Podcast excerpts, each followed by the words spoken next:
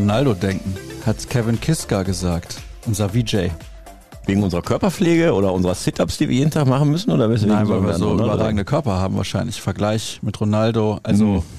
wir sind die Ronaldos hier der Redaktion. Ich denke, das war der Hintergrund, oder? Wenn es um die fußballerischen Fähigkeiten geht, des jüngeren Ronaldo, ja, da können wir nicht so ganz mitstinken, aber vielleicht Körperlich sagst so ein du. halbes Lichtjahr rankommen.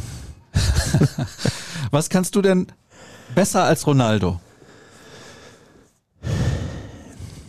Mit Niederlagen und mit persönlichen Rückschlägen umgehen. Oh, oh, stark. Das heißt, du würdest jetzt nicht im gegenseitigen Einvernehmen deinen Vertrag mit den Ruhrnachrichten auflösen. Naja, im gegenseitigen Einvernehmen im Falle von Ronaldo ist natürlich auch ziemlich albern. Also das war ja schon handfester Zoff. Und wenn ich als, was Ronaldo ja war, ein Angestellter eines Unternehmens mich so verhalte, dann finde ich das unter aller Kanone. Jetzt ist United aus der Nummer raus.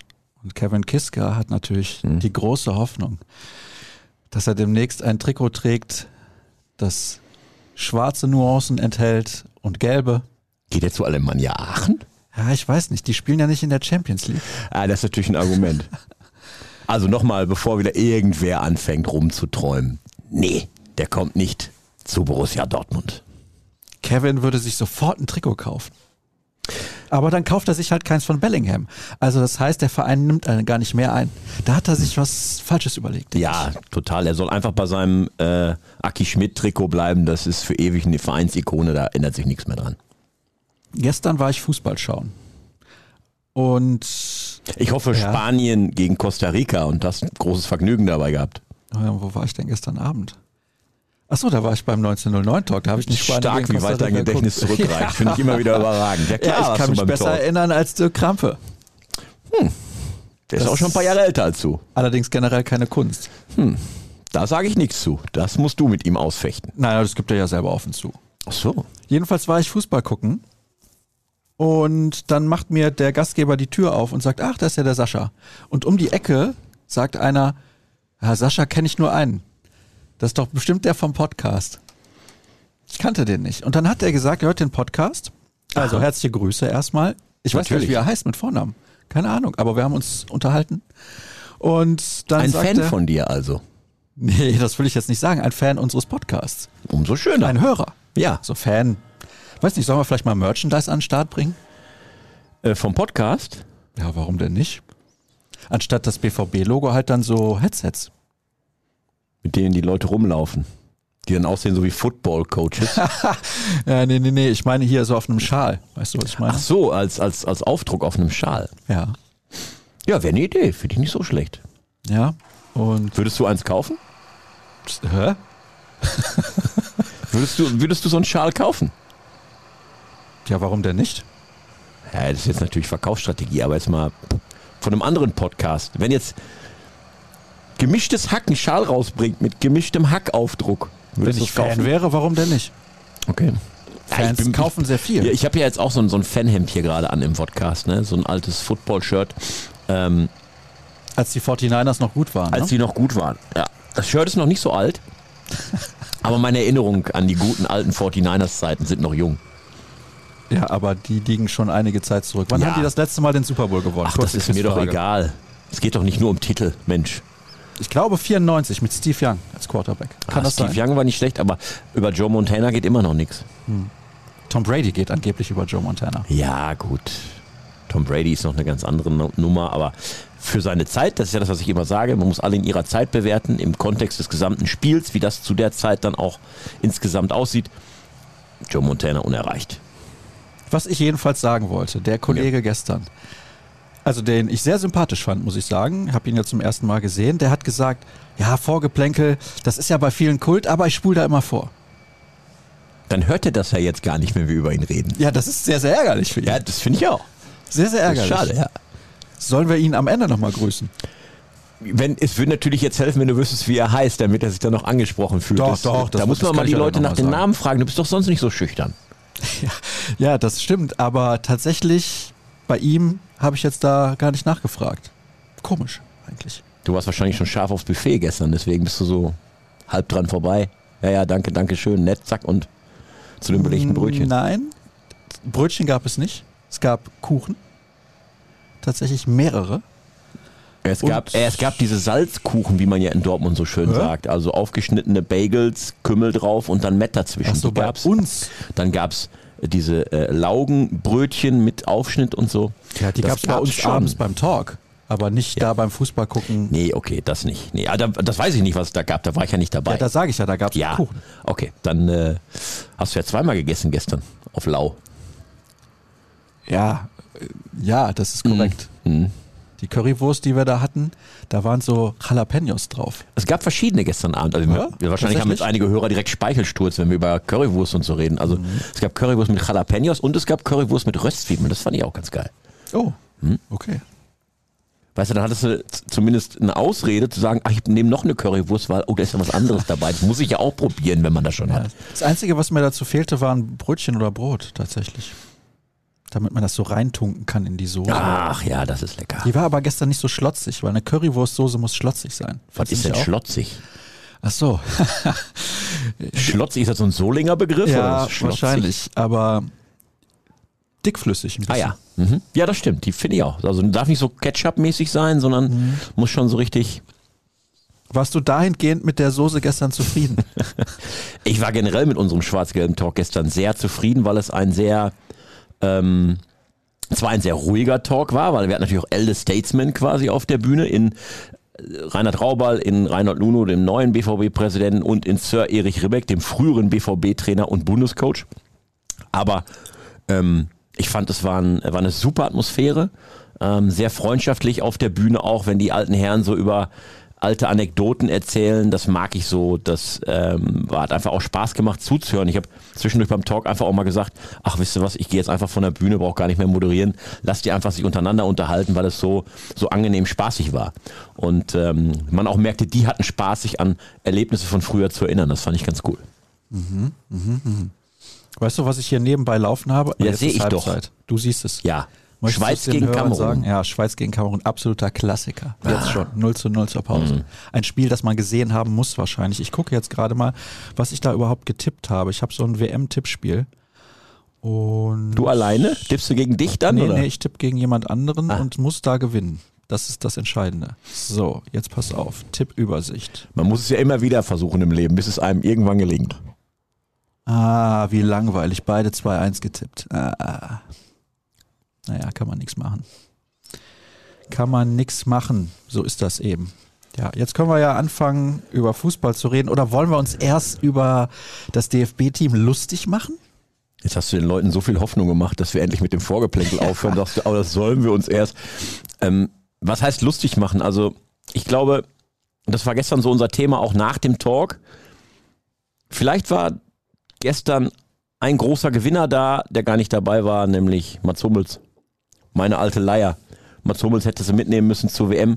Ich glaube, mit Mats Hummels hinten drin wäre dieses Defensivdesaster gegen Japan gestern nicht passiert. Wahnsinn, oder? Unfassbar.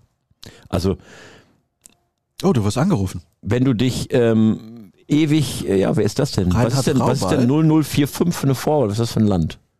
Mein Handy geht gerade an alle Hörer. 0045 Was ist das für eine Landesvorwahl? Skandinavien Vielleicht ruft Erling Haaland an. oder UK? Ich gucke nach, aber Ja. du erzählst weiter. Wo war ich stehen geblieben? Ja, Also bei der deutschen Mannschaft. richtig. Ja, So ähm, schnell haben wir sie schon wieder verdrängt, die deutsche Mannschaft. Ja, das ist ja auch nicht verwunderlich, wenn man so ein Spiel, so einen Auftritt verdrängt, weil du bereitest dich ewig darauf vor, ähm, du ähm, hast bestimmt den Gegner auch voll auf dem Schirm, du hast alles besprochen vorher. Es ist eine Weltmeisterschaft und egal was sich so an ähm, ja, miesem Gerede drumherum dreht und den ganzen Skandalen rund um Katar, und dieser Diskussion um diese One-Love-Binde und, und, und, dann gehst du auf den Platz und dann führst du auch noch 1-0 und dann gibst du es am Ende so aus der Hand. Ähm, und Japan hat ja noch weitere richtig gute Chancen. Ähm, erstens bist du vorne erst dilettantisch und dann bist es hinten auch. Also das war absolut unwürdig für eine Nationalmannschaft, so aufzutreten. Und die Konstellation jetzt in der deutschen Vorrundengruppe, die ist ja jetzt schon vom zweiten Spiel absolut extrem. Schlimmer könnte sie nicht sein. Du spielst am Sonntagabend gegen Spanien, wenn die auch nur halb so gut spielen gegen uns wie gegen Costa Rica, dann fahren wir am Sonntagabend mit gepackten Koffern Richtung Flughafen. Da brauchst du das dritte Spiel gar nicht mehr austragen, weil dann bist du raus. Das wäre schon heftig. Aber absolut realistisch stand Ja, ja, jetzt. klar. Weil du musst ja, es reicht ja am Ende wahrscheinlich nicht mal ein Unentschieden gegen Spanien. Du musst ja gewinnen, um äh, wirklich weiter zu sein. Weil gehen wir davon aus, ne? Japan schlägt Costa Rica, Japan ist dann durch, hat gegen Deutschland gewonnen, so, die sind schon mal nicht mehr zu kriegen. Spanien pf, reicht dann wahrscheinlich auch. Ähm, gegen Japaner, die vielleicht schon durch sind, am Ende unentschieden, wie auch immer. Also du musst gewinnen, wenn du überhaupt noch irgendwie eine Chance haben willst, weiterzukommen. Und das gegen Spanier, die, wie wir gestern Abend gesehen haben, wenn die mal ins Rollen kommen, kaum zu bremsen sind. Ja, das könnte ein sehr interessanter Sonntagabend werden. Für alle, die die überhaupt gucken, weil die TV-Quoten sind ja echt unterirdisch. Oh ja, die sind richtig im Keller. Das deutsche Spiel gestern habe ich gerade noch gelesen, weniger als 10 Millionen Einschaltquote. Wow. Und das bei einem Deutschland-Startspiel der WM. Vor vier Jahren in Russland waren es noch weit über 20 Millionen gegen Mexiko zum ersten Spiel. Also weit weniger als 50 Prozent im Vergleich zu vor vier Jahren bei der WM 2018. Und das ist schon eine Ansage, finde ich. Das ist deswegen auch interessant, weil, okay, die Uhrzeit war natürlich nicht die allerbeste, aber das hat in der Vergangenheit, glaube ich, keinen Unterschied gemacht. Ich glaube auch nicht. So, jetzt könnte man ja meinen, es gibt gar nicht die ganzen Public Viewings. Das heißt, die Leute gucken dann ja eher zu Hause, weil sie nicht zu Public Viewings gehen. Und wie funktioniert das mit den Einschaltquoten? Es gibt 5000 Geräte, glaube ich, in ganz Deutschland, die messen die Einschaltquote. Das heißt, wenn diese 5000 Leute alle Fußball gucken, würden quasi alle Haushalte in Deutschland Fußball gucken. Wenn davon nur 10 gucken, quasi niemand. So, es kommt also auf diese 5000 Leute an, die diese Geräte zu Hause haben. Weil wenn ihr jetzt zu Hause einschaltet und ihr habt das Gerät nicht, dann macht es keinen Unterschied. Ja, das ist richtig. Ähm, der Marktanteil beim deutschen Spiel gestern, der TV-Marktanteil war super hoch, weil klar, wann, warum sollst du sonst nachmittags um 2 Uhr überhaupt Fernsehen gucken mitten in der Woche? Ähm, aber die Gesamteinschaltquote war unterirdisch. Und das siehst du auch anhand der anderen Spiele, die seit WM-Start vergangenen Sonntag über die Bühne gegangen sind. Die Erwartungen sind schon vorher nicht so groß gewesen aufgrund der ganzen Diskussion um Katar, aber sie sind nochmal unterboten worden. Die Quoten sind sehr schlecht und ja, sie werden in Deutschland noch viel schlechter, wenn die deutsche Mannschaft wirklich am Sonntagabend dann schon raus sein sollte. DFB-Insider Sascha Klaverkamp Oh. gibt jetzt eine Prognose ab. Sonntag um 22 Uhr. Ist Deutschland ausgeschieden, ja oder nein? Ich glaube ja.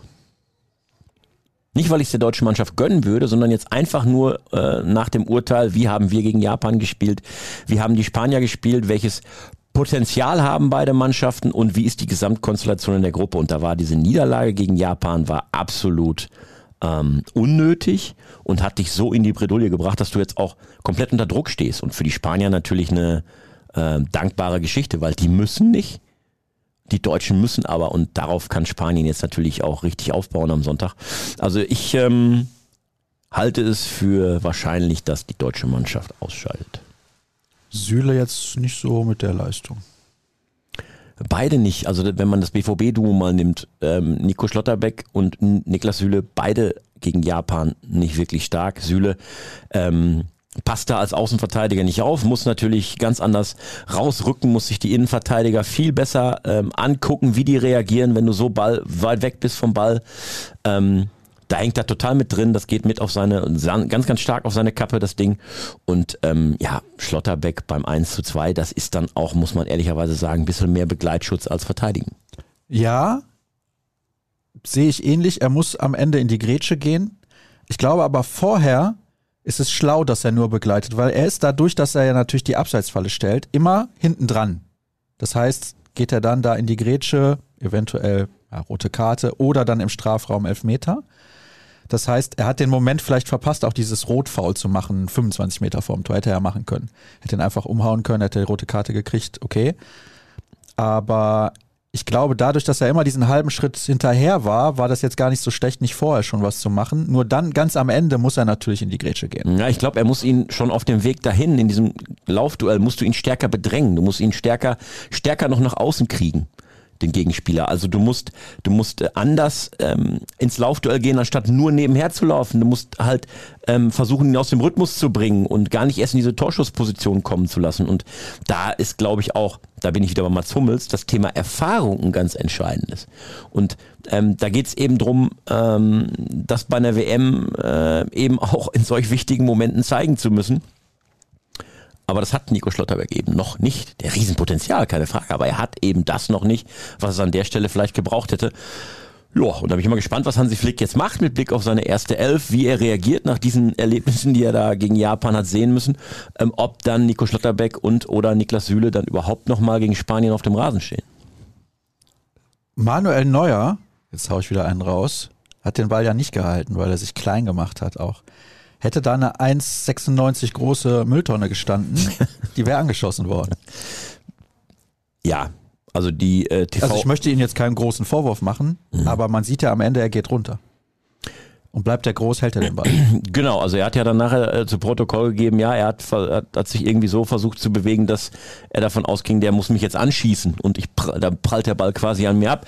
Der tut ähm, er auch, wenn er steht. Und er hat nicht auf den Ball spekuliert, der oben ins Tor geht, aber ähm, Teuterin Almut Schuld, die hat ja dann auch nach dem Spiel ähm, bilanziert und hat gesagt, ja, da müssen wir auch über Manuel Neuer reden, denn das ist seine kurze Ecke und dass der Ball da so reinfliegt, da muss dann Manuel Neuer mit seinem Anspruch äh, auch vielleicht mal da sein.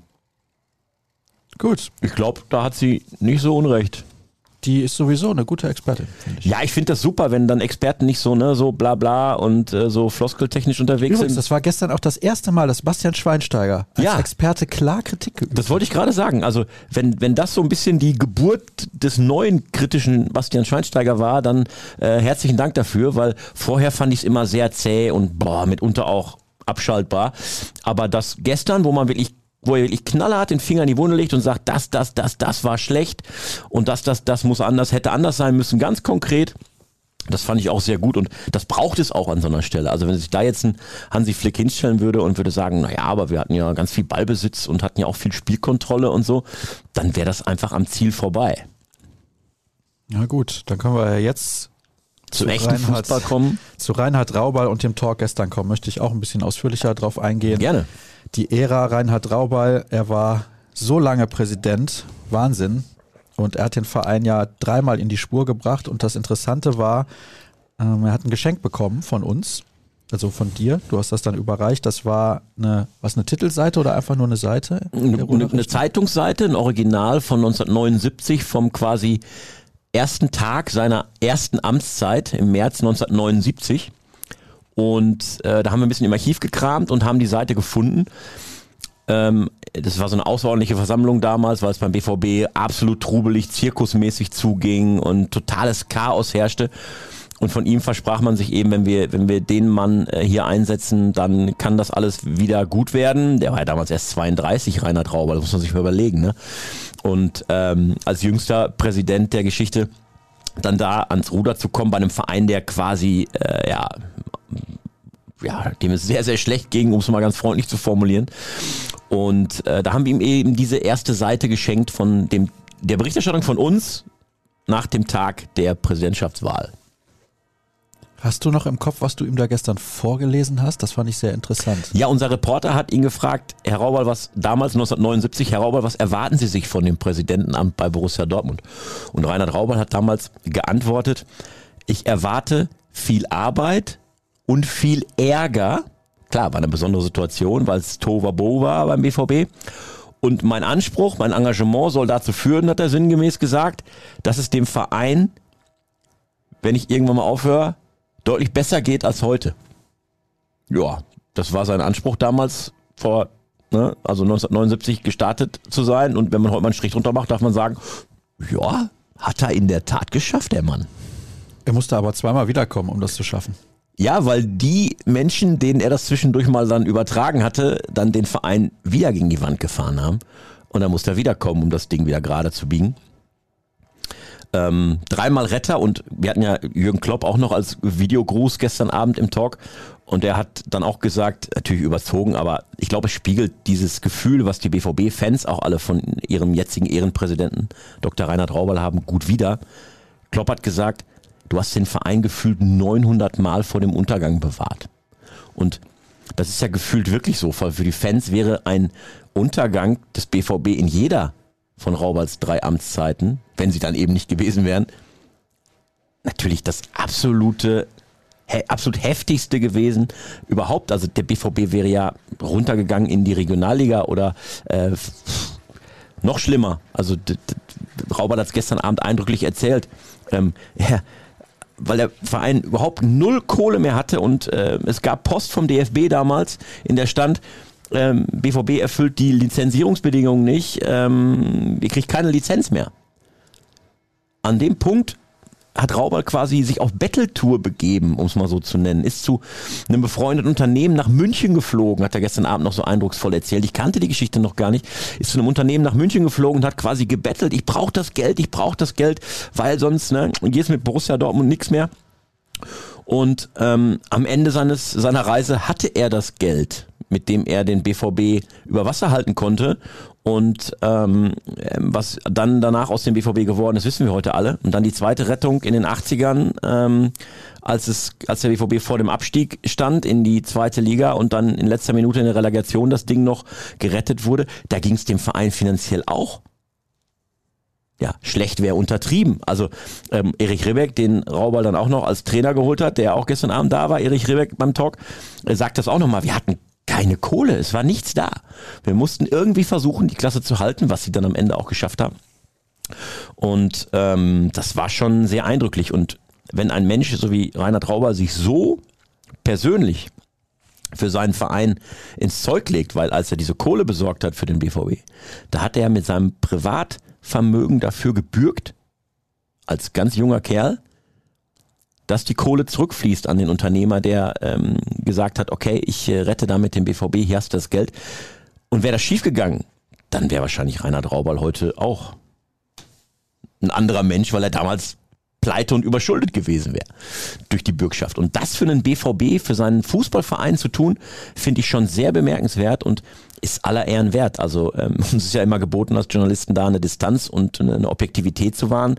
Aber wenn ich sehe, was so ein Mensch über die Jahre geleistet hat für seinen Verein, ähm, dann ist das ähm, echt, mehr geht nicht. Also das hat Kloppo auch in seinem Grußwort gesagt. Ganz ehrlich, mehr kannst du nicht leisten. Das geht einfach nicht als das, was er für den BVB geleistet hat. Was hat er in den letzten Jahren aus deiner Sicht aber auch vielleicht nicht so gut gemacht? Gibt es da auch Punkte, wo du sagst, da ist Platz für Kritik? Muss man ja auch mal drüber nachdenken. Bei aller Lobhudelei auch völlig zu Recht. Du hast es gerade sehr ähm, ausführlich dargestellt, finde ich schon, muss man natürlich auch mal die Frage stellen, war alles immer richtig? Naja, er hat natürlich in den letzten Jahren durch das ähm, Konstrukt der äh, KGAA e.V.-Geschichte, hat er natürlich relativ begrenzten Einfluss auf das operative Geschäft bei Borussia Dortmund. Also wenn es darum geht, welche Spieler werden verpflichtet, welche Trainer werden verpflichtet, er wird dann als Präsident garantiert im Boot gesessen haben und informiert gewesen sein, aber das wirkliche Aussuchen und wirkliche Entscheiden, das machen dann andere. Ähm, von daher kann man ihm jetzt wenig anlasten, wenn es darum geht, ähm, welche Transferpolitik ist da betrieben worden, welche richtigen oder falschen Spieler wurden geholt oder wer ist wie gekauft oder verkauft worden. Ähm, und er hat immer auf Kontinuität gesetzt, auch bei seinen ähm, Personalentscheidungen als Präsident. Ähm, also ein richtig heftiger Kritikpunkt fällt mir nicht ein, aber wenn du einen hast, können wir darüber diskutieren. Ja, schwierig. Schwierig. Also seine Nachfolge hat er ja in Teilen selbst, glaube ich, mitbestimmt. Da wird man dann in ein paar Jahren Bilanz ziehen. Wir sprechen sicherlich gleich auch nochmal über Reinhold Luno, sein Nachfolger. Mhm. Und ja, mal schauen. Habe ich jetzt Reinhold gesagt? Ja, ist auch richtig. Ja, meine ich doch. Also fast Reinhard, deswegen. Ja, wir haben, äh, wir haben gestern schon gesagt, gut, dass der dritte Gast gestern neben Reinhard Rauber und Reinhold Luno nicht Raimund Rebeck war, weil dann wäre ich wahrscheinlich durcheinander gekommen. Ja, ja. Ja. Aber ja, ich wollte jetzt einfach mal nachfragen, vielleicht gibt es den einen oder anderen, der sagt, okay, das hat mir nicht so gut gefallen. Was mir bei ihm sehr gut gefallen hat, ist, kann ich natürlich auch leicht sagen, weil ich natürlich dem Handball sehr nahe stehe, ist, dass er sich für alle Abteilungen im Verein sehr stark gemacht hat. Übrigens nicht nur für die Handballerin, sondern auch für die Tischtennisabteilung und weitere Abteilungen. Und dass er dann auch, ich glaube, das hat Svenja Schlenker, die Abteilungsleiterin der Fußballabteilung, gesagt, ähm, der war beim ersten Training. Der neuen Frauenfußballerin. BVB-Frauen. Ja, Mhm. das ist zum Beispiel auch nicht selbstverständlich. Ich Wobei auf der anderen ja. Seite, vielleicht ist es doch selbstverständlich, kann man so oder so sehen, aber er hat's gemacht. Genau, er hat's gemacht und dazu ist er dann als Präsident des EV dann eben auch verpflichtet, weil der EV eben mehr als nur Fußball ist. Also die Profifußballgeschichte ist ja ohnehin ausgegliedert in die KGAA beim BVB, aber trotzdem muss er als Präsident ähm, an der Stelle die anderen Abteilungen nicht nur im Blick haben, sondern auch aufpassen, dass sie halt in dem unter dem großen Strahlen des, des Fußballs nicht untergehen. Ich finde, man hat es sehr eindrucksvoll am Sonntag gemerkt auf der Mitgliederversammlung, bevor Rainer Traubal überhaupt die Versammlung so wirklich offiziell in Gang gebracht hat mit der Tagesordnung, hat er vorab die Handballerinnen vom Borussia Dortmund extra begrüßt und nochmal an ihren deutschen Meistertitel erinnert, der ja wegen der Corona-Zeit gar nicht so wirklich gewürdigt werden konnte in Mitgliederversammlungen beim BVB etc. Und das voranzustellen vor allen anderen Dingen, die da auf der Mitgliederversammlung noch kamen, inklusive seiner Wahl, ab, äh, nicht Abwahl, sondern seiner ähm, Wahl zum Ehrenpräsidenten und so weiter und Bilanzen, fand ich bemerkenswert. Und dann finde ich eine ganz wichtige Szene, wer dabei war, wird's, dem wird es vielleicht ähnlich gegangen sein, als der ähm, ähm, Beauftragte für die äh, Integrationsabteilung sozusagen, also für die Blindenfußballer gesprochen hat. Ähm, da ist Dr. Rauber persönlich zum Bühnenrand gegangen, an die Treppe und hat den, ich habe jetzt leider den Namen nicht parat, den, den ähm, sehbehinderten ähm, Mann an seinem Arm zum Rednerpult geführt und nachher wieder runter zum, zum Platz oder die Treppe hinabgeführt, um aufzupassen, okay, ähm, ne, dass alles gut geht und ähm, also das war für mich so ein sichtbares Zeichen, der kümmert sich wirklich um seine Menschen, um seine Leute. Ähm, es hätte ja auch irgendein Helfer, ein Sicherheitsmensch oder ein, ein anderer im Hintergrund ähm, helfen können, äh, ihn zum Rednerpult zu bringen. Nein, der Präsident hat selber gemacht. Ähm, und das fand ich ähm, eben bezeichnend dafür, wie Raubal auch mit allen Abteilungen des BVB außerhalb des Fußballs immer sehr ähm, aufmerksam und würdevoll umgegangen ist. Dann könnten wir das an der Stelle abschließen. Jetzt muss ich gleich wahrscheinlich ein klein wenig husten, aber ist auch egal. Es scheint, dass die Eidgenossen gerade in Führung gegangen sind gegen Kamerun oder zählt das Tor nicht? Doch, es zählt. Ich weiß nicht, warum Breel Mbolo da nicht gejubelt hat. Vielleicht hat er Wurzeln in Kamerun. Kann sein. Wir googeln das doch gleich mal. 1 zu 0 für die Schweiz. Aber wenn unser Podcast, Vodcast hier auf die Reise geht, dann ist das eh überholt. Ja, längst. Dann ist das nächste Spiel wahrscheinlich schon ausgetragen. Dann können wir jetzt zu den Hörerfragen kommen. Also wie gesagt, wir werden wahrscheinlich in den nächsten Wochen eventuell nochmal was machen zu Reinhard Raubal und vielleicht haben wir auch mal die Gelegenheit, mit ihm persönlich zu sprechen. Apropos persönlich. Das funktioniert am 6. Dezember mit dem Live-Podcast, oder? Eigentlich ja. Oh nein, hast du schlechte Nachrichten für Ja, mich? leider. Also der Podcast wird stattfinden, sehr gerne sogar, aber ähm, Lars Ricken, dem wir für den Podcast ähm, verpflichtet haben, beziehungsweise der seine Zugabe, Zusage auch sehr gerne gegeben hat, der hat mir gestern während des Talks quasi ein WhatsApp geschickt, du, tut mir leid, ich bin da, meine Frau hat mich darauf aufmerksam gemacht, ganz höflich, ich bin da leider ähm, schon an dem Abend vergeben und wir müssen uns einen anderen Termin ausgucken. Ähm, das heißt, ich wollte dich nur äh, darauf hinweisen, bitte nicht Werbung für den 6. Dezember machen. Es könnte sein, dass es an dem Abend dann jetzt doch nicht funktioniert. That's live, liebe Freunde. Ah, wen laden wir denn dann ein? Erich Ribbeck fand ich super. Ja, der war super, Den könnten wir einladen. Ja, der hat nicht so viel BVB-Bezug. Nein, das stimmt, aber es war herrlich, ihm zuzuhören. Also als er erzählt hat, ich war mit Reinhard Raubal damals auf dem Doppelzimmer und mitten im Satz ist Reinhard Raubal eingeschlafen und hat rumgeschnarcht. Das fand ich schon eine super lustige Erzählung. Also wir können natürlich auch da nur dich und andere Kollegen hinsetzen. Das soll mir egal sein. Wenn die Leute Podcast vor Publikum haben wollen, dann kriegen sie das, auch ohne Promi-Gast. Also du willst definitiv am 6. Dezember podcasten. Naja, einige Leute haben jetzt schon zugesagt, dass sie kommen. Ja gut, aber ähm, vielleicht wird's ja noch, mehr- noch cooler, wenn wir wirklich einen Promi haben und das ist irgendwie am Tag danach oder Tag davor oder so. Ja, da kann ich aber ja nicht. Ja, ist ja für alle eigentlich besser, wenn du nicht Hm, da wahrscheinlich, ja. Ja, doof. Genau, aber das sind die aktuellen Ereignisse.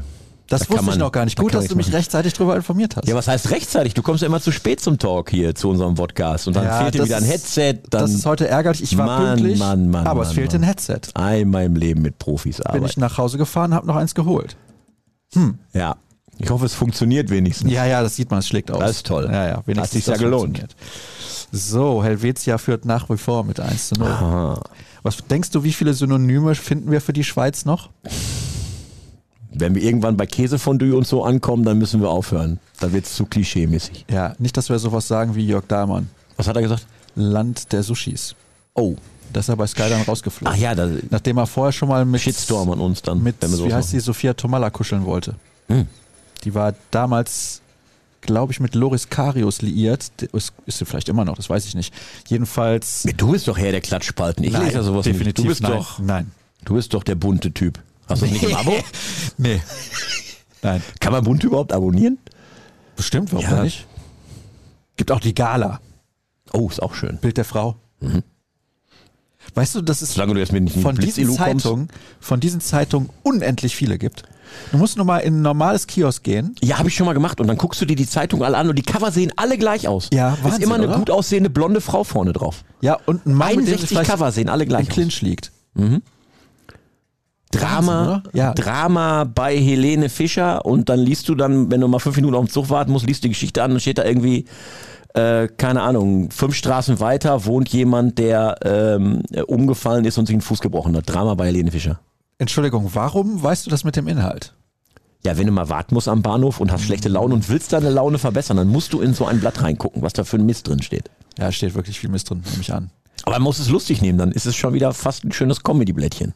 Wahnsinn. Also mich wundert halt, dass die ja alle überleben anscheinend. Diese Mhm. Blättchen verkaufen sich, sonst wird es die nicht seit Ewigkeiten geben. Ja, das stimmt. Beim Vielleicht Arzt lagen die immer aus im machen. Wartezimmer. Ja, stimmt. Es gibt ja alte Leute, vielleicht auch jüngere, die sind nur deswegen zum Arzt gegangen, um da in Ruhe das goldene Blatt lesen zu können. Ah, Shakiri spielt, lese ich da gerade bei einer Einblendung von Statistiken. Warum kommst du plötzlich auf das Thema? Willst du gar nicht mit mir über Klatschblätter sprechen? Nee, das Spiel läuft nur. Ah, Jan Sommer, denke ich. nee, ich bin ja froh über jeden Spieler bei der WM, den ich kenne. Ja, es gibt ja auch viele, ich habe gestern Abend beim Talk auch noch mit einigen gesprochen, die wirklich sich kein Spiel anschauen bei dieser WM mit, mit ähm, vollem Willen, weil sie einfach sagen, ne, das Ganze drumherum und so, das turnt mich so ab. Also auch die Kneipen haben sich vom Deutschlandspiel gestern, obwohl es ein Nachmittagsspiel war, deutlich mehr versprochen, habe ich heute in so einer ersten Bilanz hier in Dortmund gelesen. Ach ja? Ja. Auch in Werne habe ich heute Morgen eine Geschichte gelesen. Da ähm, hat ein Kneipier extra einen riesen Bildschirm und so neue Technik angeschafft und so einen HD-Beamer und so. Oh, und dann, das ist aber optimistisch für dieses und Turnier. dann waren nur ein paar Leute da. Aber er setzt hatte, habe ich gelesen, aufs Spanien-Spiel am Sonntag und glaubt, dass da deutlich mehr los ist. Das Problem ist, wenn es so ausgeht, wie ich eben prognostiziert habe, dann wird das auch die letzte Chance, diesen HD-Beamer mal richtig zum Einsatz zu bringen bei dieser WM, weil danach wird wahrscheinlich in Deutschland niemand mehr sich für diese WM groß interessieren, wenn die DFB 11 raus sein sollte. Aber gut, dass halt die Leute, was hatten wir gestern? Mittwoch, ne? Ja. Dass die Leute mittwochs um 14 Uhr jetzt nicht die Kneipen stürmen, hätte man sich aber auch denken können. Hätte man sich denken können, ja, aber ähm, es war natürlich bei jüngeren großen Turnieren auch schon anders, dass sich Leute dann noch extra frei nehmen, um so ein Gemeinschaftserlebnis zu haben beim WM-Spiel der Nationalmannschaft und das war gestern offenbar nur an ganz wenigen Stellen der Fall. Hörerfragen? Hurra! Endlich. Kommen wir zu Borussia Dortmund. Ja, das kommt drauf an, was wir fragen. Wenn es um Klatschblätter geht, sind wir beide ja schon in Vor Vorleistung gegangen. Fantastisch. So, jetzt geht's direkt um Hans-Joachim Watzke. Und letzte Woche stand er hier im Podcast schon sehr im Fokus, weil die Leute sagen, ah, der Aki hat den ein oder anderen Fauxpas sich geleistet. Sich den ein oder anderen Fauxpas geleistet wäre grammatikalisch korrekt gewesen. Ja. Ich habe es leider versemmelt, weil ich zu Beginn meiner Aussage nicht wusste, wie sie enden wird. Ist immer sehr, sehr gut. Also, hier wird geschrieben. Hans-Joachim Watzke kritisierte fast ausschließlich die letzten zwei Partien, obwohl die ganze Hinrunde zum Vergessen war. Statt mehr Kritik wird hervorgehoben, dass man in der Champions League weiter ist, wo man so viele Punkte geholt hat wie letztes Jahr und im DFB-Pokal noch dabei ist, dass man ge gegen Hannover 96 und da fehlt wieder der zweite Teil der Frage. Jetzt muss ich durchscrollen. Hätte verlieren müssen. Wurde natürlich nicht gesagt. Dieser nach außen gerichtete Versuch zu beschwichtigen hilft dem Club nicht weiter, da die Stimmen von außen dadurch noch lauter werden. Wie seht ihr das? Geiler Podcast, Sascha, du bist ganz schön lippig. Was ist das denn? Den Ausdruck kenne ich nicht. Du? Lippig? Ich auch googeln. Ganz schön lippig. Ja, was sagst du zu dieser These beziehungsweise zu dieser Aussage? Unseres Hörers. Ja, ich glaube, dass Aki Watzke ganz genau weiß, wie scheiße, um es mal so auf den Punkt zu bringen, diese Bundesliga-Hinrunde, auch wenn noch zwei Spiele offen sind von der Hinrunde für den BVB gelaufen ist. Auch wenn man sieht, äh, wer jetzt alles vor Borussia Dortmund steht und dass das deswegen jetzt eine verdammt schwere Rückrunde wird. Ähm, aber er wird sich genau überlegt haben, hau ich jetzt an der Stelle Mitgliederversammlung, Aktionärsversammlung, hau ich da auf die Mannschaft drauf oder ähm, geht es darum, dann auch ähm, mit einer gewichtigen Stimme, und das ist ja Aki Watzke nun mal, ähm, möglichst die Meinung in die Richtung zu bewegen, dass man sagen muss, hey Leute, lasst uns das Gesamtbild angucken. Ähm, insgesamt sind wir äh, richtig auf Kurs und auch in der Liga ist noch nichts verloren. Der Punkteabstand ähm, ist recht klein und Platz 6 ist im Moment natürlich Mist, findet jeder doof. Aber äh, wir haben noch genug Chancen, das auszubügeln, weil er auch natürlich genau weiß, was da im Umfeld für eine Unruhe gerade existiert und dass es natürlich Zweifel gibt. Ist wirklich Edin Terzic der Richtige? Macht Sebastian Kehl das wirklich gut genug? Jetzt wo Zorg weg ist, schafft der das? Und alles, was da aufkeimt. Und natürlich ist es seine Aufgabe, ähm, als CEO das Unternehmen auch durch solche, nennen wir es mal noch, ist es ja ein, kein Sturm, sondern ein Stürmchen, ähm, auch richtig zu lenken. Und ich glaube einfach, dass es eine, eine Aussage mit Bedacht ist, nicht noch weiter Öl ins Feuer zu gießen und dann mitunter lieber selber den äh, Shitstorm zu kassieren, äh, zu beschwichtigen, als dass dann bundesweit alle Medien und alle ähm, drauf einsteigen und sagen, guck mal hier, der Watzke, der haut jetzt richtig drauf und sagt selber, wie doof das alles beim BVB läuft. Ähm, das ist für mich der ganz, ganz offensichtliche, klare Hintergrund dieser Reaktion.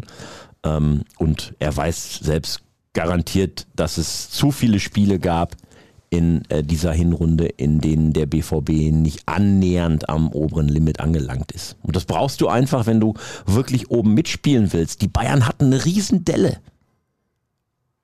Und trotzdem kannst du wieder daraus kein Kapital schlagen und läufst der Kapelle jetzt schon wieder so weit hinterher. Das ist natürlich fatal, aber ähm, du darfst halt auch nicht den Fehler machen und sagen, nur jetzt können wir den Deckel schon wieder drauf machen, jetzt ist schon wieder ne, die Saison beendet, alles doof. Du musst ja diese, sag ich mal, positive Linie einnehmen und sagen, wir, wir werden kommen daraus, wir vertrauen unseren sportlich Verantwortlichen, wir vertrauen unserem Kader, dass wir das hinbiegen. Wir hatten viele Verletzungsprobleme und haben sie nach wie vor. Das ist ja nun mal auch Fakt. Ähm, aber ähm, das musst du, glaube ich, in der Situation tun, weil wenn du jetzt auch noch die negative Spirale und das negative Echo rund um deinen Verein befeuerst, ja, dann wird es ja noch schwieriger am Ende. Moin, ihr zwei, zu Rauball. Er war mindestens zweimal der Retter des Vereins, erst in den 80ern und 2004, 2005 fortfolgend. Habt ihr persönliche Anekdoten mit ihm? Meine ist, dass er im Hobbykick die 10 von mir verlangte und ohne seine Tafel Schokolade nicht spielen wollte. Berühren dürfte man ihn allerdings auch nicht, wenn er den Ball hatte. Ernsthaft, ein sehr angenehmer Typ. Viele Jüngere wissen nicht, wie kaputt der BVB in den 80ern war. Reinhard Raubal hat alles zusammengehalten und zudem einen trockenen Humor. Also, welche Begegnungen habt ihr gegebenenfalls mit ihm gehabt? Ja, ich habe eine, die ich ganz gerne erzähle an der Stelle und ich habe sie auch aufgeschrieben zu seinem Abschied bei uns in der Zeitung. Die erzähle ich nochmal ganz, äh, ganz gerne kurz. Und zwar war das vor ah, ungefähr zehn Jahren, da haben wir einen, einen, äh, einen Talk gemacht Fußballgipfel haben wir den genannt, als dieses dritte Sonntagsspiel eingeführt wurde. Und da gab es natürlich in der Amateurfußballszene einen riesen Aufruhr. Das macht die Amateurfußball kaputt, weil wenn dann Profifußball noch ein Spiel mehr hat, kommen noch weniger zu den Amateurfußballplätzen und und und. Rauber war zu dem Zeitpunkt ja führender Kopf des deutschen Profifußballs als Ligapräsident der DFL. Und dann habe ich ihn eingeladen in ein Sportheim in Herbern, also äh, an der Nahtstelle zwischen Ruhrgebiet und Münsterland, so, wo was unser Verbreitungsgebiet der Zeitung dann auch gut widerspiegelt. Und er ist dann auch gekommen, wir haben Vereinsvertreter verschiedener Vereine eingeladen, die ihn direkt konfrontieren konnten und, und so weiter. Und es war alles vorbereitet. Fünf Kameras, Livestreaming, 50 Gäste, alles war organisiert, alles stand bereit. Ich sag mal, 19 Uhr ging's los. 10 vor 7, Raubal noch nicht da. Klingelt mein Handy, Reinhard Raubal dran. Ja, Namen der Klaverkamp. Ja, tut mir leid, dass ich das sagen muss, aber ich muss absagen für heute Abend zehn Minuten vor Beginn der Live-Sendung. Und ich, völlig sprachlos, bin ich ja nicht oft, ne? Aber mhm. ich, völlig sprachlos und hatte mich nach ein paar Sekunden gefangen und sagte, äh, Herr Rauer, ist doch nicht Ihr Ernst. Und er so, nee, Herr Klavergaben, war ein Spaß, hab mich nur verfahren, bin in drei Minuten da, bis gleich. Da ist mir, also ich glaube, Da ist mir alles in die Buchse runtergerutscht, was oberhalb des Gürtels angesiedelt ist. Also alles. Ich war, glaube ich, kreidebleich, war völlig fertig. Und dann kommt er davor gefahren, kommt beschwingt in den Saal. Gott zum Gruße! Wir konnten pünktlich anfangen, hatten einen riesen Talk hingelegt, die vorher so, ähm, ja, so, so, so kritisch, so anti eingestellten Amateurfußballvertreter der Vereine waren echt so zu einem Großteil besänftigt bis, okay, wir gucken mal und daraus aus diesem Gipfel ähm, ist ja dann nachher noch dieses Amateurfußballspiel in Dortmund entstanden, BVB gegen Amateurfußballauswahl, die Einnahmen gingen dann an die Amateurfußballer und ähm, das war so ein typischer Rauber. Spitzbübisch, hatte Spaß daran, auch so ein bisschen, ne, so einen feinen Humor und dann lass ich mal ein bisschen auflaufen, ist auch gleich wach für einen Talk, so ungefähr. Das fand ich war eine sehr typische Szene für ihn. Hast du noch so im Kopf, wie viele Sekunden dazwischen lagen, bis er dir dann gesagt hat, ich bin gleich da? Ja, weißt du, so eine Aussage, wenn du die kassierst, das hat ja so einen, ich nenne es mal Rettungswagen-Effekt, ne? Da fühlen sich ja drei Sekunden an wie eine Minute. Mhm. Ne? Also so wie wenn du auf einen Rettungswagen wartest. Sagst nachher hat ewig gedauert, bis er kam, dabei war der in drei Minuten da oder so, ne?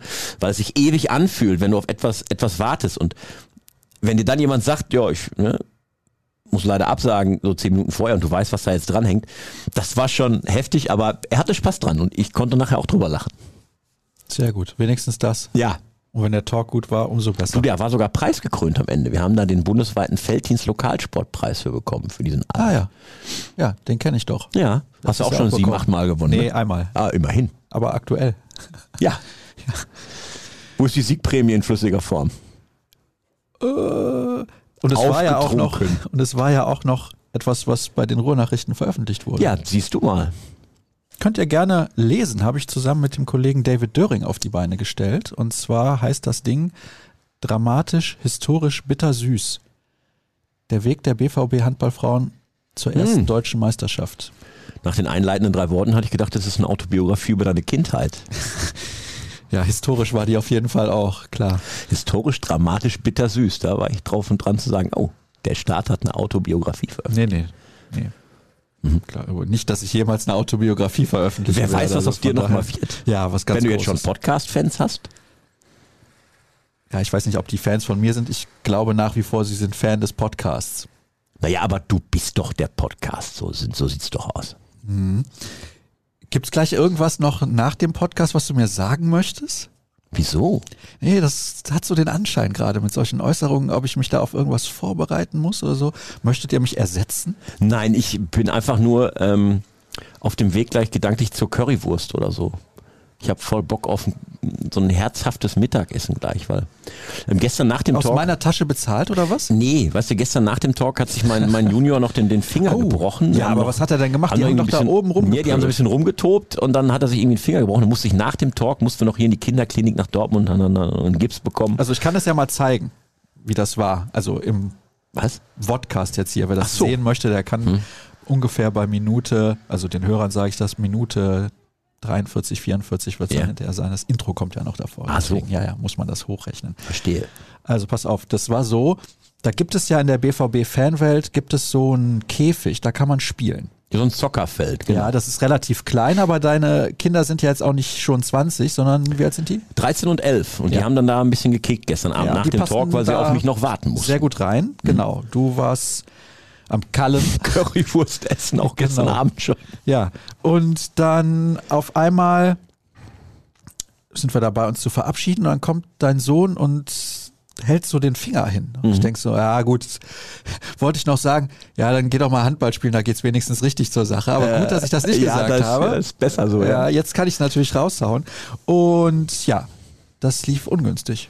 ja die sind irgendwie ne, blöd zusammengeprallt und hat der Finger irgendwie einen Knacks bekommen und der wurde auch sofort richtig dick und ähm, total schmerzhaft. Und dann haben wir gesagt, nee, bevor wir jetzt irgendwie nach Hause fahren und wir sind jetzt hier in Dortmund, fünf Minuten entfernt ist die Kinderchirurgie und dann sind wir nach dem Talk dahin, kam auch ruckzuck dran, die haben einen super Job gemacht. Danke nochmal an dieser Stelle an die Dortmunder äh, Kinderklinik hier in der Beuerhausstraße und ähm, haben das geröntgt und dann ähm, war aufgrund der Röntgenaufnahmen zu sehen, yo, ähm, Finger ist gebrochen, zack, hat direkt einen Gips gekriegt.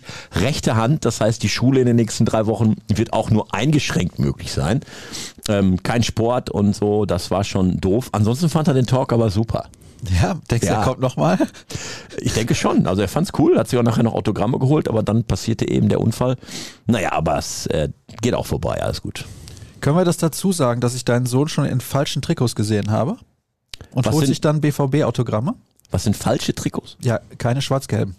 Ja, du, der äh, hat alles Mögliche an Trikots. Also, ähm, Ja. ja, wirklich. Ja, ja, aber Also Dortmund-Trikot?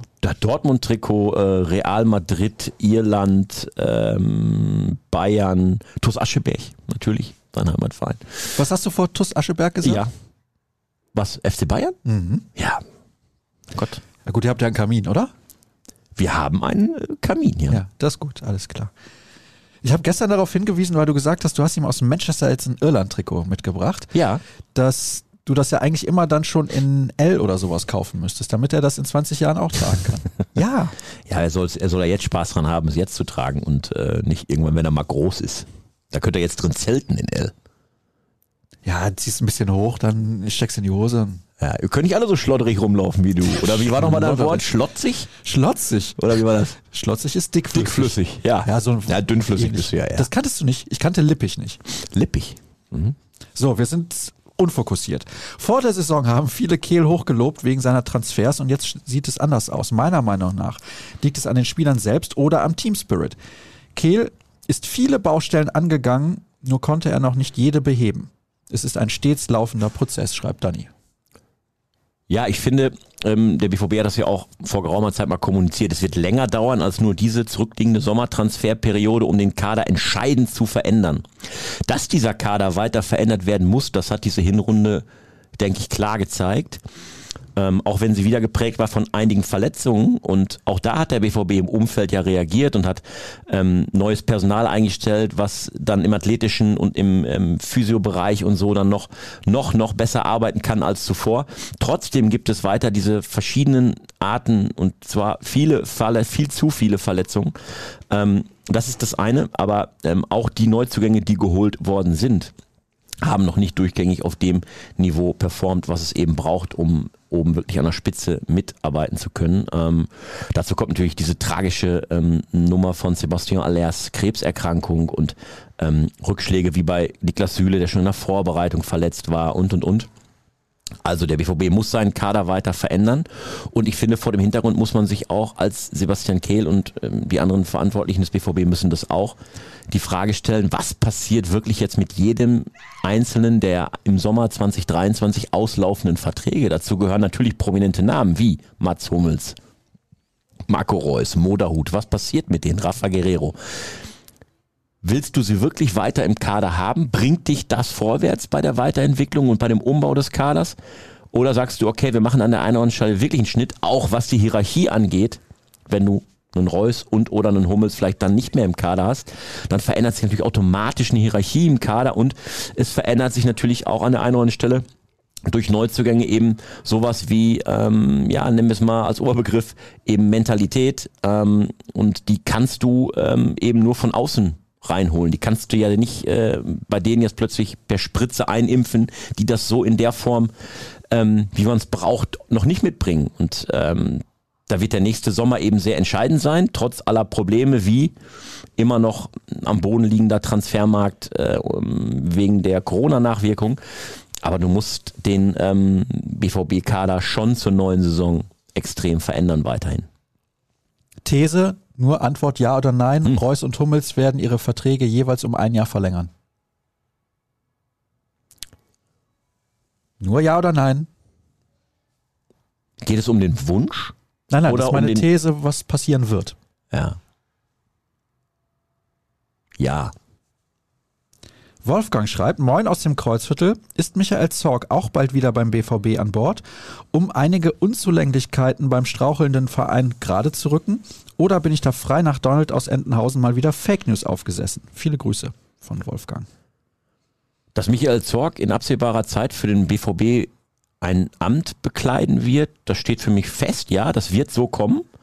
Der BVB wäre ja auch bekloppt, wenn Zorg für ein Amt, welches auch immer es sei, ähm, bereit wäre und würde es nicht annehmen. Mit der Vergangenheit ähm, beim BVB und ähm, der Erfahrung und so weiter, ähm, dann musst du einen Michael Zorc ja wieder ins Boot holen. Ähm, er kann es aber, glaube ich, sicherlich nicht an einer Stelle, ähm, ähm, was die sportlich-operative Geschichte angeht, ähm, weil dann würdest du das Rad ja zurückdrehen und das solltest du tunlichst nicht machen.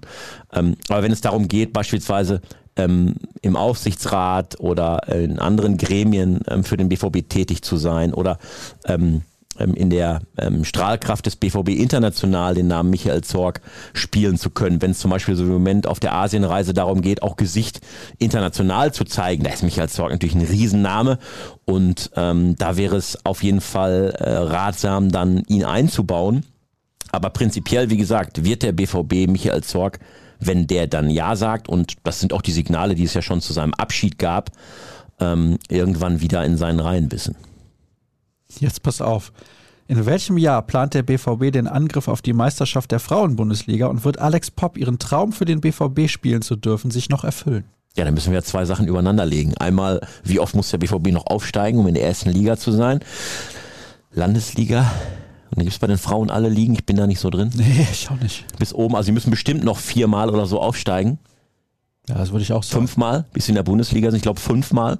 So, das heißt, fünf Jahre weiter, bis sie in der Liga sind, dann können sie Meister werden. Wenn sie, wenn alles mega laufen würde, dann wären es sechs Jahre. Und wie alt ist Alexandra Popp? 31, 32. Ja, dann wird es natürlich, um das übereinander zu legen mal, dann wird es natürlich eng, dass die den BVB zur Meisterschaft schießen könnte. Ja gut, das muss ja nicht sie sein, sondern es geht um ihren Traum, nochmal für den BVB spielen zu dürfen. Ja. Kann sie auch in der zweiten Liga Kann sie auch in der zweiten, natürlich, wenn es darum geht, kann sie es auch in der zweiten Liga. Ähm, das wäre dann nach unseren Rechnungen so in fünf, sechs Jahren der Fall, wenn alles optimal liefe bis dahin. Ja, und ähm, der BVB hat ja das klare Ziel, eben durch möglichst jedes Jahr äh, Aufstiege ähm, dann äh, in möglichst schneller Zeit in der ersten Liga anzukommen und da auch so eine Rolle zu spielen, wie es beispielsweise da die Bayern-Frauen oder die Wolfsburger Frauen machen, ähm, eben einen, ähm, einen Verein im, im Frauenbereich auch zu repräsentieren, der eben schon viele Jahre im Männerbereich sehr erfolgreich ist. Reus und Süle haben in dieser Woche erwähnt, dass sie bei Verletzungen in diesem Herbst zu früh zu intensiv mit dem Training begonnen haben. Unser Staff scheint also nicht kompetenter geworden zu sein. Die Beispiele der beiden teuersten Spieler im Kader zeigen das doch deutlich.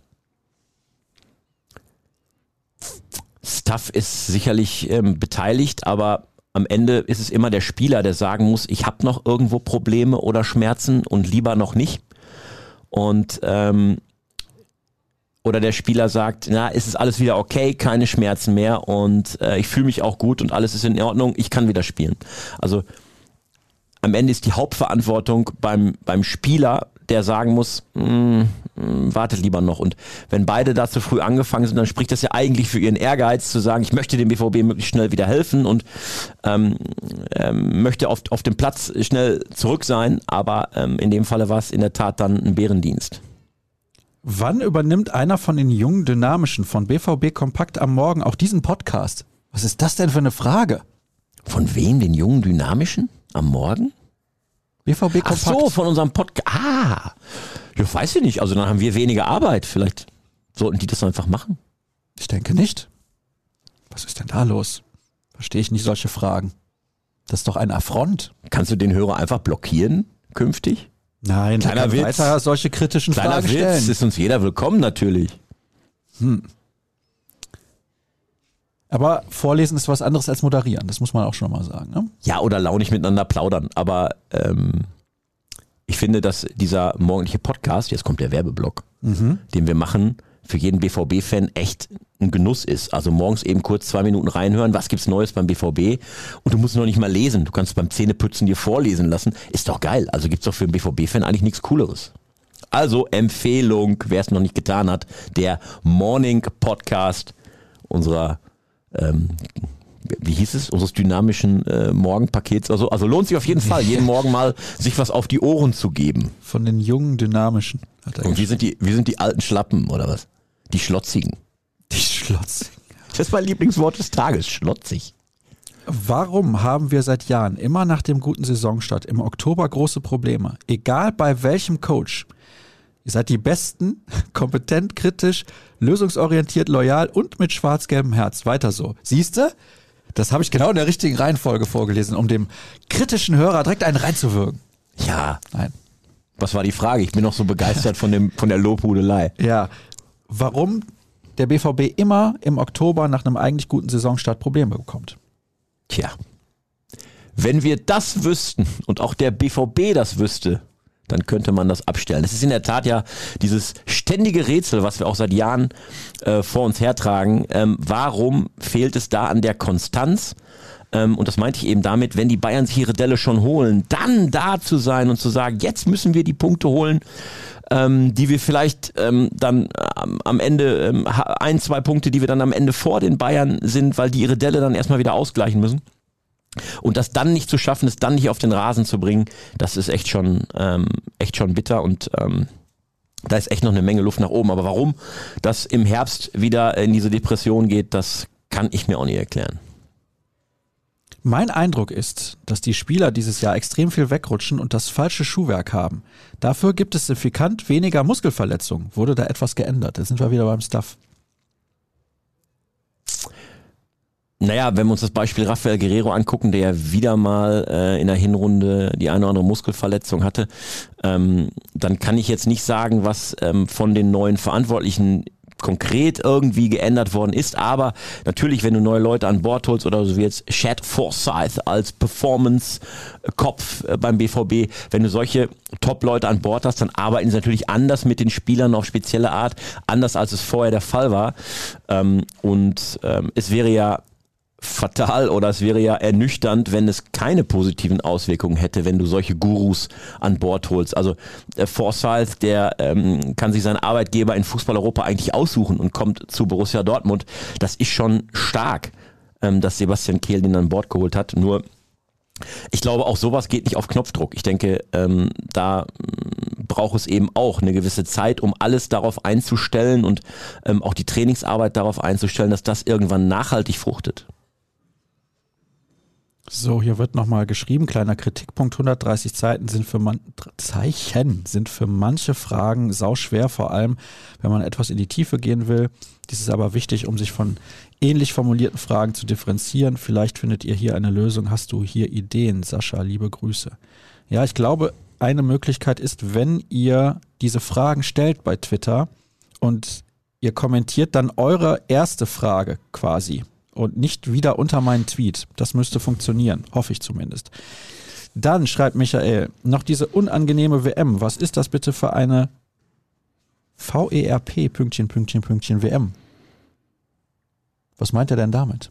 Weiß ich nicht. Mir fallen eine Menge Schimpfworte ein mit VERP, aber die gehören doch nicht hier hin. Nee? Ah, okay, alles klar. Naja, was zur Hölle läuft da ab? Wie abgehoben, entfremdet und so weiter kann man den Fußball noch gestalten? Today, I feel fuck off Infantino. You too? Wenn Blatter der Pate war, was ist dann dieser Fatzke Infantino? ich habe es einfach nur so vorgelesen, wie es da steht. Naja, er fühlt sich selber zumindest äh, gottgleich. Und da darf sich jeder natürlich sein eigenes Urteil äh, bilden oder sein eigenes Wort für ähm, ins Feld führen, äh, wie man Gianni Infantino und sein Verhalten denn dann einzuordnen hat. Ähm, ich finde es einfach nur noch abstoßend und ähm, ähm, hoffe, dass äh, nach dieser WM ähm, da einiges an Reaktionen aus den einzelnen Verbänden kommt, wenn dieses Turnier vorbei ist und sich da extrem überlegt wird, wie können die einzelnen Verbände auf die FIFA einwirken, dass sich da grundlegend etwas ändert. Vielleicht bin ich da naiv und zu romantisch, aber zumindest die Hoffnung ist noch da, ähm, wenn nicht nach solch einer WM und nach den Vorkommnissen, und es wird ja wahrscheinlich noch weitergehen im Laufe der nächsten Wochen, wenn sich da nichts kolossal bewegt, auch in den einzelnen Verbänden, nach dem Motto, die FIFA, dafür stehen wir nicht, wofür die FIFA da steht, dann muss man die Hoffnung in den Profifußball begraben, glaube ich. Wird sich nichts ändern.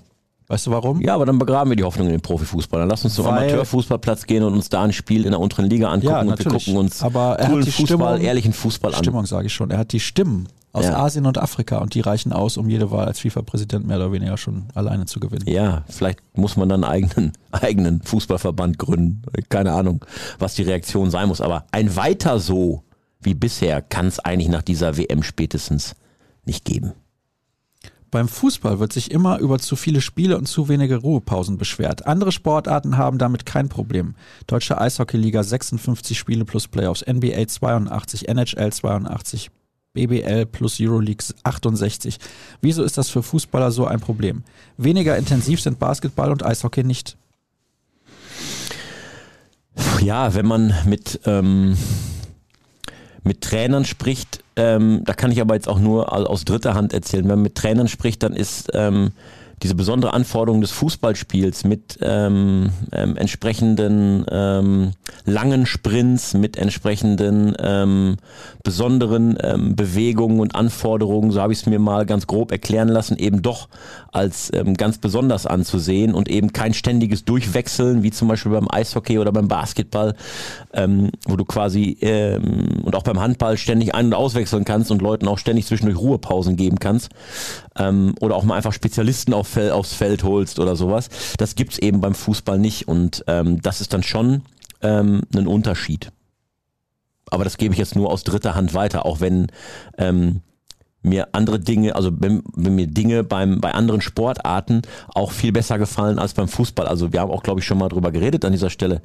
Ähm, beim Handball äh, würde es ähm, diese Schauspielerei, die wir aus dem Fußball kennen und diese Theatralik nie geben die ich so abartig finde. Schöne Grüße an die Frauenhandball-Nationalmannschaft von Montenegro an der Stelle. Ja, wieso? Die kamen direkt aus Hollywood aufs Feld. Ja? Ja, okay, aber dann klammern wir die mal aus. Aber prinzipiell für den Handball, finde ich, steht eben ähm, diese, äh, dieses, diese, diese ehrliche, diese ehrliche Sportsgeist. Und ähm, wenn man sich auch anschaut, wie der Umgang mit Schiedsrichtern ist in anderen Sportarten, dann finde ich das im Fußball auch mitunter so abartig. Egal wie der Schiedsrichter entscheidet, die eine oder andere Seite stürmt auf ihn zu, begleitet die Entscheidung mit ähm, wüsten Attacken und abfälligen Bemerkungen und und und und, und, und Gesten.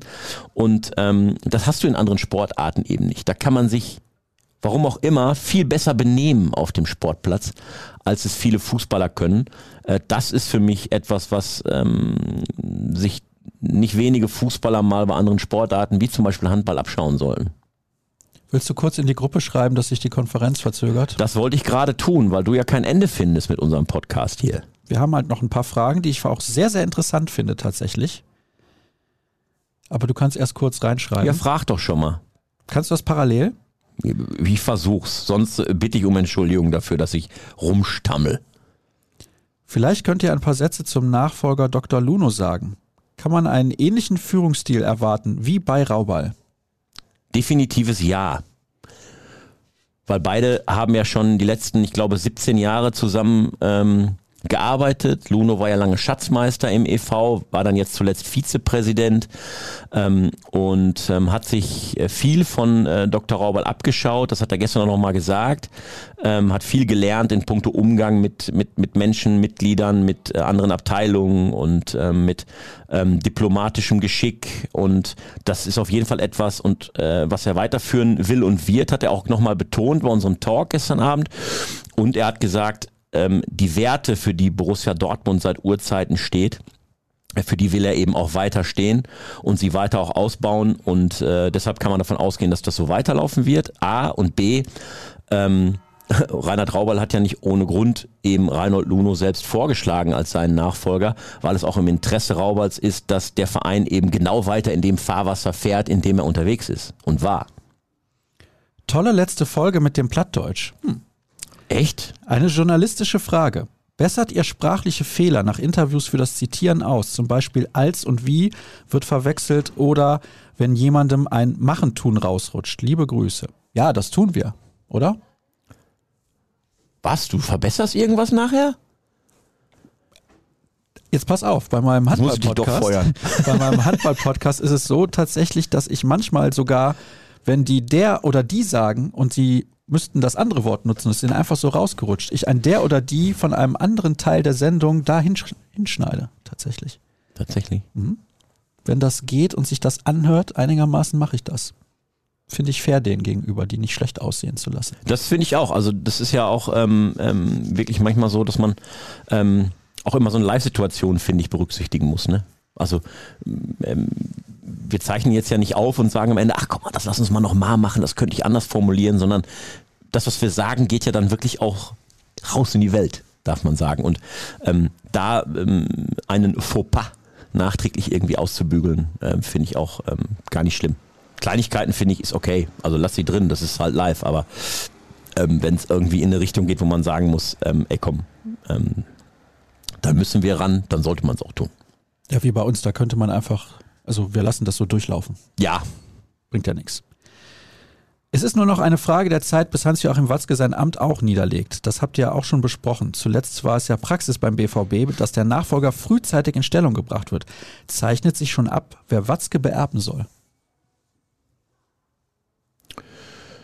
Wenn wir von den handelnden Personen, die da sind, äh, mal ausgeht, ähm, ist natürlich eine denkbare Variante, dass ähm, Carsten Kramer irgendwann dann als ähm, oberster Geschäftsführer ähm, für Watzke nachrücken könnte, weil ähm, er natürlich auch lange im Verein ist und ähm, voll drin ist in allen ähm, Entscheidungen und ähm, auch am, am, am, Sonntag und am Montag nochmal großes Lob von Aki Watzke kassiert hat für seine Arbeit und ähm, seine ähm, Fähigkeit, den Verein finanziell mit ähm, neuen Sponsoren und so weiter auszustatten und damit auch in so einer schwierigen Corona-Zeit dann eben ähm, ähm, in recht guter Position noch gehalten zu haben. Also da könnte ich mir vorstellen, dass Carsten Kramer da ähm, irgendwann, wenn Aki Watzke nicht mehr will, ähm, denn nachrückt. Ansonsten mal schauen, wer so als ähm, externe ähm, Figuren noch in Frage käme. Aber da ist mir bis jetzt niemand ähm, irgendwie ähm, aufs Visier geraten, weil eben Aki Watzke auch noch ein paar Jahre aktiv sein wird. Aber Kramer wird's, oder? Ist zumindest für uns alle die wahrscheinlichste Variante, ja. Und ist ja auch schon ewig beim BVB, ist wie gesagt komplett drin in den Strukturen und ähm, es wäre die naheliegendste Lösung. Was ist mit Nico Schulz? Wieso ist er bei der PR-Tour dabei? Vielen Dank euch für den tollen Podcast und die gute Unterhaltung in diesem Jahr. Danke. Dafür, es gibt natürlich noch ein paar Sendungen. Ja, wieso ist er dabei? Naja, der BVB muss natürlich auch daran interessiert sein, dass äh, Nico Schulz fit bleibt, weil wenn Nico Schulz im Winter einen neuen Verein finden soll, und daran wollen ja sowohl der BVB als auch die Seite Nico Schulz alles setzen, dann geht das nur, wenn er einigermaßen fit ist. Und wenn der BVB jetzt zehn Tage auf Asientour geht mit seinem ganzen Staff, Trainern und so weiter, da kann Nico Schulz besser in Asien mit Vollgas geben und trainieren und äh, sich fit halten, als äh, allein in Dortmund zurückzubleiben. Ähm, das hat für mich die Hauptaus, hat für mich den Hauptgrund, ähm, dass ähm, er eben da besser zu veräußern ist im Winter, als würde er jetzt nichts tun in der WM-Pause. Du warst bei der Jahreshauptversammlung. Ja. Könnt ihr bitte näher auf die Zahlen der Bilanz aus der Hauptversammlung eingehen? Werden, wenn keine Corona-Restriktionen im kommenden Winter kommen, wieder schwarze Zahlen geschrieben? Genau, das ist das klare Ziel des BVB das klare Ziel, ähm, dann ähm, am Ende dieser Saison, wo es dann eben darum geht, ähm, volle Zahl der Tickets wieder zu verkaufen etc. Ähm, am Ende zurückzukehren in die schwarz in den schwarzen Zahlenbereich und die anderen Kernzahlen des Unternehmens, um es mal so zu sagen, Borussia Dortmund lassen diesen Schluss auch zu. Also steigende ähm, Erlöse im im, im Werbemarkt und ähm, wieder volle TV-Einnahmen und jetzt weitergekommen in der Champions League. Ähm, das deutet also in der Tat darauf hin, dass es am Ende dieser Saison dann wieder ähm, eine schwarze Zahl in der Bilanz zu sehen geben wird. Aki Watzke hat für 23, 24 die CL versprochen. Kann man angesichts der schlechtesten Offensive, Adeyemi, Malen, Modest, Hazard zusammen zwei Tore, solche Forderungen offensiv in die Öffentlichkeit tragen? Und weiß Klavi, ob es die Champions League-Versicherung noch gibt bei Nichterreichen der Champions League? Das hatte man ja mal. Die gibt es, glaube ich, nicht mehr, wenn ich richtig informiert bin. Ähm, aber wenn du deinem Kader als Borussia Dortmund nicht offiziell vertrauen würdest, dann ähm, wäre es ja auch ein fatales Signal. Also wenn du dich als Aki Watzke vor der Saison hinstellst und sagst, ähm, wir haben gerade über Sponsoren gesprochen und Co. und über Ticketverkäufe, äh, wenn du dich hinstellen würdest, würdest du sagen, hey Leute, äh, unser Kader ist ganz okay, aber wir werden nicht oben mitstinken können und so. Also quasi, Klammer auf, zu sagen, äh, braucht nicht ins Stadion kommen oder Fernseher einschalten, wir werden nicht sehr erfolgreich sein ähm, dann wäre das natürlich fast schon geschäftsschädigend. Also ähm, natürlich musst du dem eigenen Kader vertrauen und musst sagen, so, das sind unsere Ziele und wir möchten uns daran auch messen lassen. Und wenn wir sie nicht erreichen, okay, aber wir ähm, haben eben Ziele, die wir uns setzen, dann musst du es natürlich auch genauso formulieren. Eine letzte Frage gibt es ja noch. Konnte man nicht beim Länderspiel gegen Japan ablesen, dass die BVB-Abwehr nicht den Ansprüchen von internationaler Klasse genügt. Von Schlotti war ich am Anfang begeistert. Was er aktuell auf den Platz bringt, hat leider kein BVB-Niveau, genauso wie Süle kein Rechtsverteidiger ist. Was meint ihr? Ja, Nico Schlotterbeck hat das schon in den letzten BVB-Spielen in dieser Runde vor der WM ähm, so ein bisschen abgebaut. Die Tendenz zeigte, zeigte da nach unten. Und ähm, er hat äh, Flicker trotzdem jetzt auf ihn gesetzt. Ich habe es am Anfang dieser Sendung schon mal gesagt. Ich bezweifle, dass er am Sonntag gegen Spanien wieder das Vertrauen bekommt ähm, nach dem Auftritt gegen Japan. Ähm, ja, und Niklas Süle auf rechts hat das beim BVB ja ähm, sehr gut gemacht in vielen Spielen. Ähm, gestern war eben so ein ähm, fataler Bock dabei. Ähm, ist dann natürlich auch immer eine Frage, äh, gerade jetzt mal auf der Rechtsverteidigerposition, ähm, auch jetzt in der Nationalmannschaft, wo ist die Alternative, die besser ist, ne? Ja. Leider. Ja, ja, das ist das Problem. Wir sind durch. Och, schade. Wieso, wolltest du noch was sagen? Nee, wir müssen ja jetzt noch andere Arbeit verrichten. Das war jetzt auch schon Arbeit, aber die hat richtig Spaß gemacht. Hoffe ich. Ich hoffe, es hat den Hörern auch Spaß gemacht und den Zuschauern. Und jetzt grüßen wir nochmal den Kollegen, mit dem ich gestern Fußball geguckt habe, der beim Vorgeplänkel immer vorspult. Das habe ich im Vorgeplänkel schon ausführlich erklärt. Du musst dir also das Vorgeplänkel jetzt anhören. es gibt keine Alternative. Weil du darin selber vorkommst, das ist auch eine Ehre. Ja, genau. Im Übrigen, wir hatten ja angedacht, dieses Projekt 5000 zu starten. Das ist aus rechtlichen Gründen übrigens gar nicht so einfach. Mhm. Also werde ich mir da etwas überlegen in einer kleineren Form. Findet ihr dann demnächst wahrscheinlich auf meinem Twitter-Kanal. Wir gucken mal mit dem Live-Podcast. Liebe Leute, einige von euch haben sich ja, einige wirklich schon, haben sich schon angemeldet, um im Publikum mit dabei zu sein am 6. Dezember. Schreibt mir doch bitte mal noch eine E-Mail, ob das auch für euch in Ordnung ist, wenn da kein prominenter Gast sitzt. Kann ja auch sein, dass die Leute sagen, trotzdem würden wir das gerne sehen an diesem 6. Dezember um 20 Uhr. Also Lasst mich das wissen, schreibt mir nochmal eine E-Mail. Ich würde mich sehr freuen, wenn ich da ein bisschen Resonanz bekomme. Es geht nicht immer um den prominenten Gast, finde ich, sondern es geht ein bisschen darum, eine launige Runde zu haben. Ja, sehr gerne. Also gibt zwei Optionen. Ne? Die eine ist die, die du gerade skizziert hast, und die andere ist die, ähm, einen neuen Termin äh, zu suchen, wo dann eben ein prominenter Gast dann auch wirklich äh, Zeit hat. Ja, und dann schauen wir mal, welche von beiden die bessere Option ist. Ansonsten alle weiteren Informationen findet ihr unter ruhrnachrichten.de slash bvb at rnbvb. Klavi ist bei Twitter unter klavi75 unterwegs, ich unter Start. BVB Kompakt gibt es aktuell übrigens immer noch mit sehr guten Hörerzahlen. Also ihr seid anscheinend fleißig dabei, jeden Morgen ab 5 Uhr, denn aktuell ist ja beim BVB noch ein bisschen was los. Asientour steht an, Jürgen Kors ist dort für uns unterwegs und kümmert sich um die Aktualität vor Ort und gerade, beziehungsweise gleich, wenn wir jetzt hier dann auch endlich mal fertig fertig sind, läuft ein Testspiel. Klavi will jetzt endlich in die Konferenz. Jetzt ist aber auch Schluss und Currywurst will er auch noch essen. Also, Hurra! Bis demnächst. Tschüss. Ciao.